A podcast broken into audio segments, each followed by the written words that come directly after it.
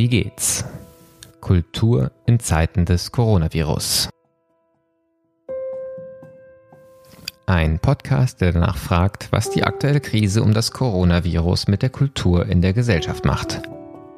Mein Name ist Martin Zierold und ich bin Gastgeber dieses Podcasts, den das Institut für Kultur und Medienmanagement KMM an der Hochschule für Musik und Theater Hamburg produziert. Zu den Osterfeiertagen präsentieren wir heute gleich die zweite Special Edition dieses Podcasts.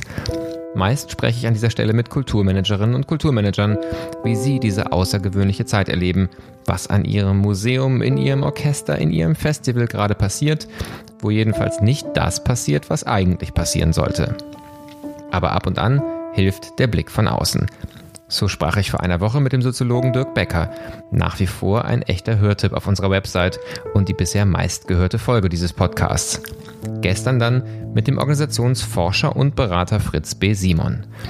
Heute habe ich Felix Stalder zu Gast, der als Medien- und Kulturwissenschaftler seit vielen Jahren einer der maßgeblichen Autoren ist, die mit differenzierten und erhellenden Beobachtungen und Analysen zur Digitalisierung helfen, die Gegenwart und ihre Medien zu verstehen. Mit ihm spreche ich heute darüber, inwiefern die Corona-Krise tatsächlich einen Digitalisierungsschub bewirkt, was von ihr bleiben könnte und was vielleicht auch nicht, und inwiefern sich Wien gerade wie ein ewiger Sonntagmorgen anfühlt. Wie geht's? lautet der Titel dieses Podcasts. Wir interessieren uns dafür, wie es den Menschen in den Homeoffices der Kulturinstitutionen geht und denen, die sich ihnen verbunden fühlen und diese beobachtend verfolgen. Wie geht's heißt auch, wie funktioniert es? Wie können wir die Krise meistern? Wie geht es weiter danach? Und was lernen wir auf unserem Weg durch die Krise? Mein heutiger Gast, Felix Stalder, ist Professor für digitale Kultur an der Zürcher Hochschule der Künste. Zuletzt erschien von ihm bei Surkamp das Buch Kultur der Digitalität, das allen ans Herz gelegt sei, die die Logiken des Digitalen nicht nur technisch, sondern auch kulturell besser verstehen wollen. Stets lesenswert ist auch sein Blog, der auf der Website zum Podcast www.wiegehts-kultur.de verlinkt ist.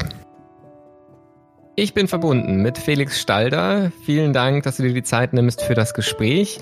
Wir haben viele Themen. Es wird um Kultur der Digitalität gehen. Die erste Frage ähm, in unseren Gesprächen ist aber immer ganz kurz und ganz äh, global gefragt. Wie geht's? Ja, ich muss sagen, ähm, im Grunde, ich bin mir es gewohnt, von zu Hause zu arbeiten. Ähm, außer dass diese Phase jetzt schon sehr, sehr lange dauert. Ich bin eigentlich selten mehr als zwei Wochen am selben Ort, weil ich viel unterwegs bin, auch zwischen Wien, wo ich wohne, und Zürich, wo ich arbeite.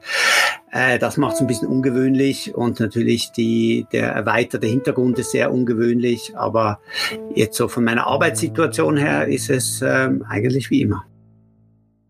Du bist wahrscheinlich gerade in Wien. Österreich hat man in Deutschland immer gehört, ist sozusagen immer ein paar Tage voraus und vielleicht auch einen kleinen Schritt strenger als manche Maßnahmen in Deutschland. Vielleicht ganz kurz daher aus Neugierde gefragt, wie ist so das Lebensgefühl in Wien gerade, ähm, wenn man auf die Straße guckt oder auch mal kurz auf die Straße geht? Ist das so, wie man das bei uns in den Nachrichten sieht, ähm, alles wirklich komplett runtergeriegelt? Ja, also auf der Straße hat man das Gefühl, eigentlich wäre Sonntagmorgen. Es gibt schon Leute, es gibt Verkehr, äh, die Straßenbahnen fahren, aber es ist sehr, sehr leer. Es ist anders in den quasi städtischen Parks. Da ist es relativ voll, weil doch die Leute in kleinen Wohnungen wohnen äh, und, und raus müssen. Aber ansonsten hat man wirklich das Gefühl, dass jetzt mal alles auf Hold ist. Und insofern ist es auch so noch komisch zu sagen, wie es ist, weil der richtige Stresstest kommt, wenn es wieder anfängt. Und was wieder anfängt und was dann passiert und in, in welchem Tempo was wie hochgefahren wird. Ähm, jetzt sagen ganz viele Menschen ja, ähm, egal ob man in den Kulturbereich guckt, ob man schaut, wie arbeiten jetzt Organisationen intern zusammen, wenn alle Menschen im Homeoffice sind, dass wir gerade einen großen Schub der Digitalisierung erleben. Du hast mit dem Buch Kultur der Digitalität ähm, vielleicht so eines fast kann man sagen Standardwerk geschrieben, das äh, eine sehr lange Perspektive aufnimmt, auch über sag mal, die, die, die Durchsetzung des Internet schon äh, hinaus und auch davor einsetzen versucht zu beschreiben, eine Kultur der Digitalität. Vielleicht, ähm, bevor wir da tiefer eingehen, wenn du erstmal so eine spontane ähm, Beobachtung teilst, Ist das für dich gerade ein Digitalisierungsschub in diesem Sinne auch oder was ist für dich gerade, was beschäftigt dich besonders, wenn du dir diese Situation aus deiner ähm, wissenschaftlichen Perspektive anguckst? Ja, ich finde, es sind mehrere Sachen, die extrem interessant. sind. Das eine ist tatsächlich auf so einer Infrastrukturebene ist es ein enormer Digitalisierungsschub. Viele Dinge, die vorher nicht so stark über digitale Medien gemacht wurden, über, über Plattformen, werden jetzt über Plattformen gemacht. Also Videoconferencing ist jetzt nichts Neues. Das haben wir alle schon gemacht. Skype gibt seit, weiß nicht, 10, 15 Jahren. Aber die Präsenz im Alltag und die Präsenz auch in der institutionellen Logik ähm, dieser Tools, die ist jetzt nochmal viel höher geworden. Und von dem her glaube ich, dass jetzt auch gewisse Dinge, die sich jetzt gezwungenermaßen auf diese digitalen Plattformen verlagern, nachher auch dort bleiben werden.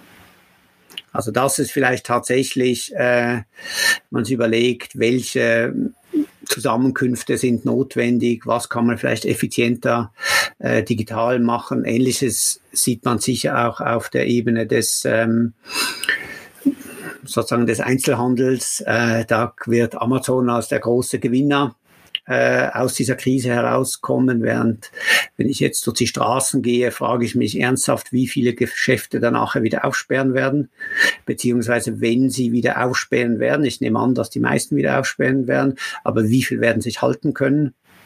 die jetzt irgendwelche Notkredite aufnehmen müssen, die sie dann zurückzahlen müssen und äh, der Alltag von vielen Menschen sich aber verschoben hat. Also hier wird eine ganz große Strukturbereinigung anstehen, die aber schon unterwegs war vorher.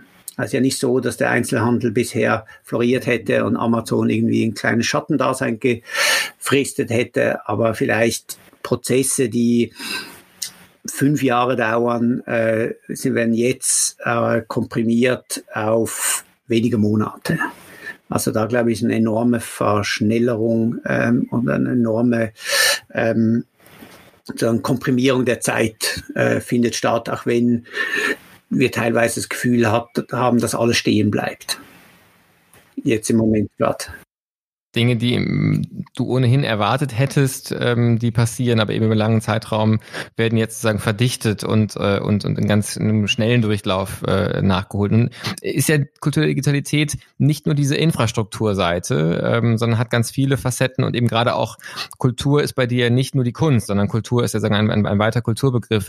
Wenn du vielleicht erstmal, bevor wir dann wieder tiefer auf die Corona-Zeit gucken, ähm, auch wenn das immer eine gemeine Frage ist, äh, ganz verdichtet die Gedanken eines Buches wiederzugeben, aber was sind für dich wesentliche Elemente zunächst mal ganz generell von dieser Kultur der Digitalität, die du beschreibst in deinem Buch? Also ich habe, wie du gesagt hast, einen sehr breiten Kulturbegriff. Für mich ist Kultur sozusagen alles, was unternommen wird, um im Leben der Gesellschaft, der Interaktion äh, einen Sinn zu verleihen. Also Dinge, ähm, die, wo wir Optionen haben, wo wir das eine oder das andere machen können, wo wir uns entscheiden müssen, was ist besser, was ist schlechter, was wollen wir, was wollen wir nicht. Das sind für mich genuin kulturelle Fragen, weil das eben Fragen von Bedeutung ist. Und Kultur ist sozusagen das Erarbeiten und Transformieren von geteilter Bedeutung. Also nicht nur meine eigene private Meinung, sondern eben das, was wir als Gesellschaft ähm, als richtig und als falsch erfinden. Und all die Auseinandersetzungen, die Konflikte darum, wie etwas oder was jetzt als richtig und falsch zu äh, bewerten ist. Und was wir sehen, ist, dass die Formen oder die auch die Institutionen, mit denen diese Prozesse reguliert und ausgeführt wurden, sich sehr stark verändern. Also wenn wir beispielsweise ähm, die klassischen Massenmedien nehmen, die sozusagen die Bühne waren, in der in den modernen Gesellschaften solche Fragen verhandelt wurden, ähm, äh, wo wir eine ganz klare Situation hatten von wenigen hochspezialisierten Sprechern und Sprecherinnen ähm, gegenüber einem, einem mehr oder minder stummen Publikum, einem Laienpublikum, ähm, hat sich doch die Situation zum Beispiel in den sozialen Medien wahnsinnig gewandelt. Ähm, wir haben diese Trennung zwischen wer ist berechtigt zu sprechen und wer ist nicht berechtigt zu sprechen, die ist in der Form nicht mehr so fest institutionalisiert. Ähm, das heißt nicht, dass notwendigerweise äh, Expertise nicht mehr äh, relevant ist. Da sehen wir gerade jetzt, so ein, auf eine Art ein, ein, ein Zurück äh, der Expertise wieder kommt. Aber wie sie verhandelt ist, wer involviert ist in diese Verhandlung, wer in der Interpretation der Expertise involviert ist, das ist doch sehr, sehr viel, viel breiter. Und ähm, das führt zu einer unglaublichen äh, Explosion von von kulturellen, also von, von Standpunkten, normativen Standpunkten, eben was ist richtig, was ist falsch, ähm, die die bestehenden Institutionen der Kultur, also ähm, eben zum Beispiel Zeitungsredaktionen, ähm, Museen, ähm, Archive und anderes, die bisher dafür verantwortlich machen, was sind relevante Standpunkte und was sozusagen bleibt im Privaten. Ähm, diese sind überfordert damit und gleichzeitig haben wir andere Institutionen, sagen wir die sozialen Medien, die eben genau darauf ausgelegt sind, große, diverse ähm, sozusagen Informationsströme zu, zu organisieren. Und das hat jetzt nichts mit einer Qualität der Medien zu tun, sondern mit ihrer strukturellen sozusagen Unterschiedlichkeit. Also beispielsweise, egal wie gut die Fernsehnachrichten äh, um 8 Uhr abends sind, in 15 Minuten oder wie lange die Sendung auch geht, lassen sich nur eine bestimmte Anzahl von Themen und Meinungen und Positionen artikulieren. Und entsprechend muss, ist es die Aufgabe der Redaktion, auch durchaus sozusagen eine, eine gute Aufgabe der Redaktion, äh, zu, sa zu sagen, das ist wichtig, das ist unwichtig, die Person lassen wir sprechen und die Person oder diesen Standpunkt lassen wir nicht zu Wort kommen. Und im Hintergrund dessen passieren eben eine, eine Vielzahl von Artikulationen, die außerhalb dieses Rahmens stattfinden und die nach anderen Kriterien oder anderen Mustern sozusagen äh, funktionieren. Und da habe ich versucht, drei Muster zu, ähm, zu identifizieren, die mir als grundlegend ähm, erscheinen in vielen, vielen verschiedenen Kontexten. Das eine ähm, sozusagen Prinzip ist das Prinzip der Referenzialität. Das heißt, ähm, wir sind umgeben von einer unglaublichen Fülle von Informationen und der erste Akt sozusagen der Produktion ist eine Auswahl. Zu sagen, das ist wichtig, das ist wichtig, da das gibt ein Like, das ist ein Forward, das ist für mich wichtig, da mache ich einen Bookmark, äh, das speichere ich mir oder in sonst irgendeiner Weise eine Auswahl zu treffen. Und diese Auswahl ist aber nicht nur einmalig, ich mache das nicht nur einmal, sondern ich mache das immer. Und damit entsteht so etwas wie ein Horizont von Dingen, die ich überhaupt sehe. Und aber nicht nur das, ich werde auch durch das sichtbar für andere. Ah, das ist die Person, die immer äh, die interessanten Artikel weiterleitet. Oh, das ist die Person, die immer die schrecklichen Kettenbriefe weiterleitet oder was auch immer. Also mit dem wird nicht, wird nicht nur die Welt sichtbar für mich, sondern ich auch sichtbar für die Welt. Und das Zweite, weil Kultur eben ja nicht nur sozusagen meine private eigene Meinung ist, sondern ein Austauschprozess, ähm, ist eben das, diese Verhandlung, die, die findet in wie auch immer gearteten Gemeinschaften statt. Das sind jetzt nicht sozusagen emphatische notwendigerweise Gemeinschaften, wo sozusagen alles Konsens ist, sondern es sind mehr, was im Englischen so Communities of Interest heißt. Leute, die sich für ähnliche Dinge ähm, interessieren, die sehen das, was ich da eben auswähle, was ich vielleicht auch neu in diese Auswahl mit hineinproduziere, wie ich die Dinge, die ich finde, miteinander verbinde und sagen entweder, ja, das ist interessant, ich kriege ein, ein Like unter meinem Post oder sagen, nein, das ist, das ist nicht interessant. Und so entsteht in diesen Communities so etwas wie ein geteilter Horizont, eine geteilte Sicht auf die Welt. Und eigentlich sind diese Communities, dieser Austausch zwischen den Menschen, ähm, ist das eigentliche sozusagen Subjekt. Es ist eben nicht mehr der Einzelne, sozusagen in seiner Abgeschiedenheit, seiner Studierkammer, ähm, quasi liest und sich, und, und, sich im Kopf Gedanken macht, was bedeutet das, was ich lese, sondern es ist so ein dauernder Austausch. Ich mache was, ich kriege Feedback, ich baue das Feedback ein und äh, mache was Neues. Ich gebe anderen Feedback, die reagieren darauf und so entsteht so etwas wie ein, wie, wie, wie ein, ein eine Art Konsens oder eine, eine geteilte Meinung zwischen, ah ja, das ist interessant, das ist uninteressant. Aber natürlich ähm, sind diese manuellen ähm, Tätigkeiten, die sozusagen auf meiner eigenen kognitiven Fähigkeiten beruf, beruhen, auch wenn ich sozusagen sie mit anderen sozusagen zusammenschalte und deshalb sozusagen erweitere, äh, immer noch ein, ein kleiner ähm, also bringen mir nur ein kleiner Teil der Welt überhaupt ähm, zu Gesicht. Und deshalb sind wir in, sind im Hintergrund eine Vielzahl von algorithmischen Prozessen, die für mich die Welt vorsortieren. Google ist ein klassisches Beispiel. Ähm, ich gebe eine Frage an äh, und sie geben mir von Tausenden, Zehntausenden, Millionen, Milliarden äh, möglichen Links, die ich überhaupt nicht erfassen kann mit meinen kognitiven Fähigkeiten, geben sie mir zehn zurück. Und diese zehn, die kann ich jetzt sozusagen als kritischer äh, Medienkonsument, kann ich sagen, hm, Punkt Link 2 ist aber besser als Link 1 und aha, Link, Link 5 ist eigentlich der beste oder keiner davon ist interessant, ich muss einen anderen Suchbegriff eingeben. Aber diese Fähigkeit, überhaupt die Welt zu sehen und zu beurteilen, die beruht darauf, dass schon sehr, sehr viel Arbeit durch die sozusagen algorithmische Vorsortierung äh, gemacht wurde. Das ist, und gleiche ist auf Facebook und auf Twitter, die ähm, sozusagen was ich sehe, nach irgendwelchen Kriterien äh, vorsortieren, damit ich überhaupt diese Menge an Informationen verarbeiten kann. Und das sind so diese drei Elemente, also die Referenzialität, die Gemeinschaftlichkeit und die Algorithmizität, die eben ganz anders die Welt wahrnehmen und Welt sortieren, wie das, wie das sozusagen in einer klassischen Redaktion oder in einem Museum oder wo ein Experte sagt, ich weiß, was für die anderen richtig und falsch ist, äh, passiert ist.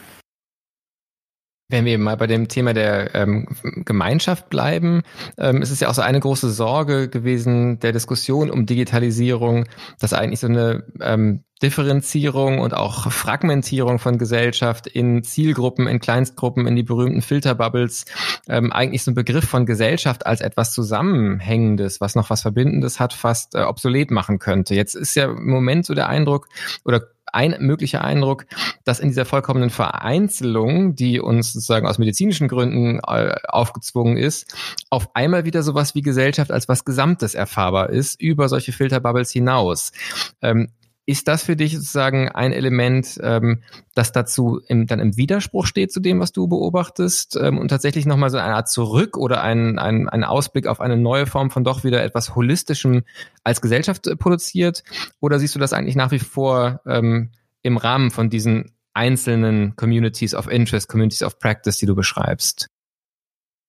Ich glaube, dass es immer noch in dem Rahmen, jetzt sind einfach diese Community of Interest ist sozusagen erfasst sehr große Teile der Gesellschaft, weil die alle sozusagen am Coronavirus äh, und seinen Auswirkungen interessiert sind. Aber solche Dinge gab es natürlich vorher auch schon. Ähm, äh, große Sportereignisse sind auch sowas, wo dann plötzlich sehr viele Leute sich aufs Gleiche äh, schauen. Und ich glaube eben, dass das ist die, diese Fragmentierung, die es natürlich gibt, ähm, die findet primär auf dieser informationellen Ebene statt, weil es eben so viel Information gibt, so viel ähm, sozusagen Auswahl und verschiedene Interpretationsmöglichkeiten gibt, dass, dass sozusagen äh, ganz viele verschiedene Interpretationsschulen, ähm, also auf einer ganz alltäglichen Ebene nebeneinander existieren. Aber gleichzeitig gibt es ja auch so etwas wie eine,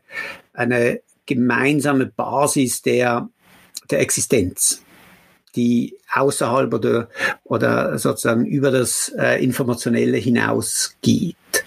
Und das sehen wir jetzt äh, in, der, in, in der Krise sehr deutlich. Wir würden es auch sehen, wenn plötzlich der Strom ausfällt oder wenn plötzlich der, äh, es, es, es, das Wasser ähm, ausfällt oder ähnliche Dinge. Also dass, dass wir auf gewissen sozusagen Voraussetzungen beruhen, die eben nicht so leicht individualisierbar sind.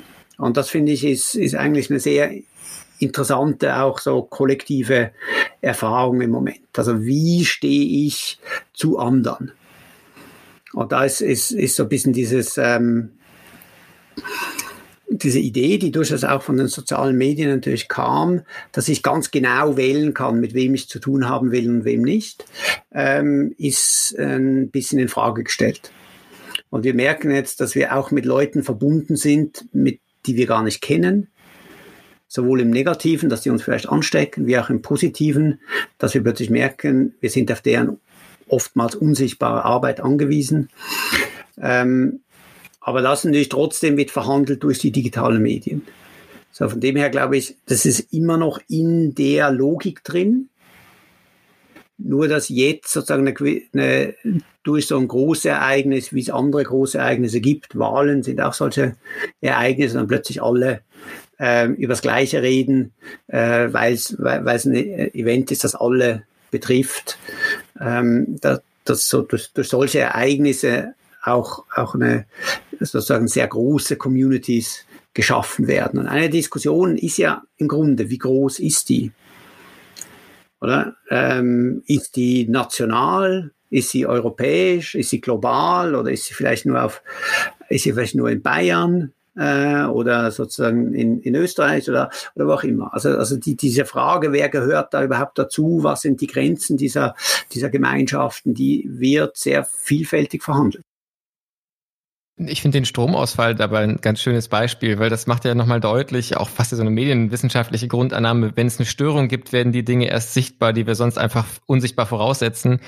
Ähm, und so wird eben jetzt auch fast Gesellschaft auf eine Art sichtbar, indem eben unser Alltag gestört und unterbrochen wird ähm, und tatsächlich die Menschen sichtbar werden, ähm, denen wir, die wir sonst vielleicht gar nicht wahrnehmen in ihrer Abwesenheit ich finde einen, einen, spannenden Aspekt noch von dem, was du äh, zur Kultur der Digitalität gesagt hast, diese Frage von Kultur als etwas, was Sinn stiftet und was bewertet, was finden wir gut, was finden wir schlecht.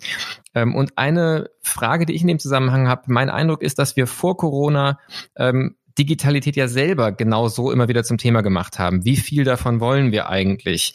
Ähm, wenn ich mir das jetzt vielleicht für den Bereich der Kunst angucke, Museen, die sich gefragt haben, müssen wir jetzt Google Arts machen? Müssen wir auf Instagram sein? Ist das eigentlich gut für uns? Ist das schlecht? Und diese Diskussion scheint mir im Moment absolut stillgestellt zu sein ähm, und komischerweise obwohl Digitalisierung einen Schub erfährt, wird sie eigentlich nicht mehr diskutiert, sondern sie ist jetzt eigentlich sozusagen die einzige Option, die es gerade gibt. Ähm, und das gut-schlecht ist dann eher, brauchen wir eine Ausgangssperre, ähm, müssen wir ähm, die Schulen noch länger dicht machen. Aber tatsächlich, das, das, der, der Kanal wird auf einmal unsichtbar, der vorher so viel diskutiert und so kontrovers diskutiert worden ist. glaubst du, dass das so bleiben wird? Also hat Digitalisierung in diesem Sinne jetzt einfach ihre Bewertung als hilfreich, gut ähm, bestanden und wird dann damit auch so eine Art von normal und unhinterfragbar sein? Oder werden wir wieder in so eine Art, ähm, es ist ja fast ein Kulturkampf, ein Deutungskampf gewesen, welchen Stellenwert wollen wir ergeben kommen, wenn mal diese Ausnahmesituation im Moment vorbei ist? Ich würde sagen, es ist immer die Frage, wo so ein Prozess sozusagen seinen Peak erreicht und wann wird eine, eine äh, sozusagen eine neue Situation normal oder eine Bewegung unumkehrbar oder so etwas. Und ich würde sagen, dass was jetzt passiert, uns, uns über diesen Peak bringt, falls wir nicht dort schon waren. Ich würde sagen, wir waren schon über den Peak, aber jetzt sozusagen ähm, dämmert das allen dass wir, dass wir auf, eine andere infrastrukturelle Grundlage äh, unser Leben aufbauen, dass das andere Möglichkeiten, andere Zwänge äh, generiert. Und vielleicht äh, eröffnet das ein, weniger die Diskussion, ob wir jetzt Digitalisierung wollen oder nicht, weil das ist, finde ich, ein bisschen eine obsolete Diskussion. Wahrscheinlich ist sie jetzt obsoleter wie vorher und alle, die sozusagen jetzt in den Zoom-Meetings sitzen, sozusagen stimmen mit ihren Füßen ab, ähm, wo, was sie wollen. Ähm, vielleicht hilft uns das eher zu fragen, welche Form der Digitalisierung wollen wir? Was macht das mit uns, wenn wir jetzt alle ähm, wenn, wenn jetzt sozusagen alles über Zoom als ein Teleconferencing-System in den USA läuft, warum gibt es keine europäischen Varianten? Und ich finde die am genauesten im Moment diese Diskussion rund um die Frage, ähm, wie können wir die verhindern, dass die ähm, sozusagen Epidemie wieder hochfährt, wenn wir beginnen, die, den, die Ausgangssperren aufzuheben oder zumindest teilweise aufzuheben. Und da ist ja die Frage, ähm, können wir oder in welcher, weniger können wir, sondern wirklich in welcher Form wollen wir versuchen, die Kontaktketten, die Person, die an, entlang der sich das Virus ausbreitet, äh, so nachzuverfolgen, dass wir viel genauer bestimmen können, wer in Isolation muss und wer nicht. Der Grund, wieso wir jetzt alle, also alle, die sozusagen ähm, sich das leisten können, zu Hause sitzen, ist ja, dass man den Überblick verloren hat. Und die, die, die bessere Situation wäre, wenn wir diese, diesen Ketten der Ausbreitung folgen können und dann sagen, gut, es müssen nur die 100.000 Leute zu Hause bleiben, anstatt alle 80 Millionen jetzt für Deutschland oder alle 500 Millionen quasi für, für Europa. Und da ist die Frage jetzt nicht mehr, wollen wir das oder wollen wir das nicht? Also ein bisschen ist es ja auch noch, aber ich glaube, das nimmt ab. Äh, und spätestens, wenn die sozusagen Wirtschaft mal wirklich sagt, jetzt muss es aber weitergehen, ähm, ist es klar, dass wir da was machen müssen. Aber jetzt die Frage, wie machen wir das? Machen wir das, indem wir eine zentralisierte ähm, sozusagen Datenerhebung machen, die die Bewegungen aller Leute ähm, erfasst, also dass wir sozusagen die Daten von Google holen oder eine Google-like äh, Gesamtüberwachung machen. Oder finden wir Wege, ähm, das zu machen, dass ähm, uns einerseits erlaubt, diese Kontakte zu verfolgen, aber eben nicht ähm, eine eine Gesamtüberwachung der Bevölkerung zur Folge hat und nicht eben an einer Stelle enorm zentralisiertes Wissen anhäuft. Und das finde ich ist jetzt die Diskussion und das ist eben eine Diskussion, wie wir das gestalten wollen. Was eigentlich die viel interessantere und richtigere Diskussion ist und vielleicht hilft uns dieser erzwungene Realisierung wie weit wir bereits in diesen digitalen Infrastrukturen ähm, leben und, und sie nutzen, uns weniger über ein Ob, sondern über ein Wie Gedanke zu machen. Bei diesen Fragen des Wies gibt es ja manchmal so ein bisschen zugespitzt die Perspektive. Es gibt das US-amerikanische Modell, das sehr kapitalistisch, ökonomisch orientiert ist im, im Digitalen. Es gibt das, ähm, sagen wir sehr global gesagt, asiatische Modell. Äh, man meint damit meistens ja das chinesische Modell, äh, in dem die Technologien einfach sehr stark unter staatlicher Kontrolle sind und ja wirklich auch zu einer Überwachung und ähm, letztlich ähm, äh, so, sozialen Sanktionierung auch dienen. Und die Hoffnung ist dann in diesem, dieser Gegenüberstellung, dass es sowas wie einen dritten Weg Weg, einen europäischen Weg geben kann, der weder das eine noch das andere, sondern was spezifisch Europäisches ist. Findest du erstmal überhaupt diese Gegenüberstellung sinnvoll und ähm, was ist so, was wäre denn dein Plädoyer für ein Wie? Was, auf was für ein Wie hoffst du im Umgang mit diesen Technologien? Ja, ich glaube, äh, es macht, also diese Gegenüberstellung macht zumindest mal einen, einen Gedankenraum auf. Ähm, indem es zwei doch nicht besonders attraktive Modelle gegeneinander stellt und dann sagt, okay, gibt es nicht noch was anderes? Und ähm, ich finde, was, was das europäische Modell ähm, historisch auszeichnet, also seit dem Mittelalter eigentlich, ist, dass es relativ dezentral ist. Also Europa ist ein, ein, ein Flickenteppich an verschiedenen autonomen, teilautonomen, miteinander verbandelten, miteinander in Konflikt stehenden Einheiten, die mal auf Städteebene ist, im Mittelalter mal auf nationaler Ebene ist und ähm, die eigentlich immer in dieser Dezentralität in, mit einer Vielzahl von parallelen äh, ansetzen und versuchen, ähm, wie mit der Situation umgegangen ist, zu äh, operiert hat. Also es gibt keine Tradition eines einer zentralen Institution, sei das ähm, das, das chinesische Kaiserreich oder, oder, die kommunistische Partei in dem Fall. Ähm, es ist aber auch nicht äh, die Idee, dass sozusagen die ganze Gesellschaft über den Markt integriert wird, was vielleicht ein bisschen eine stärkere amerikanische Idee ist, sondern alles sozusagen über den Markt äh, organisiert wird.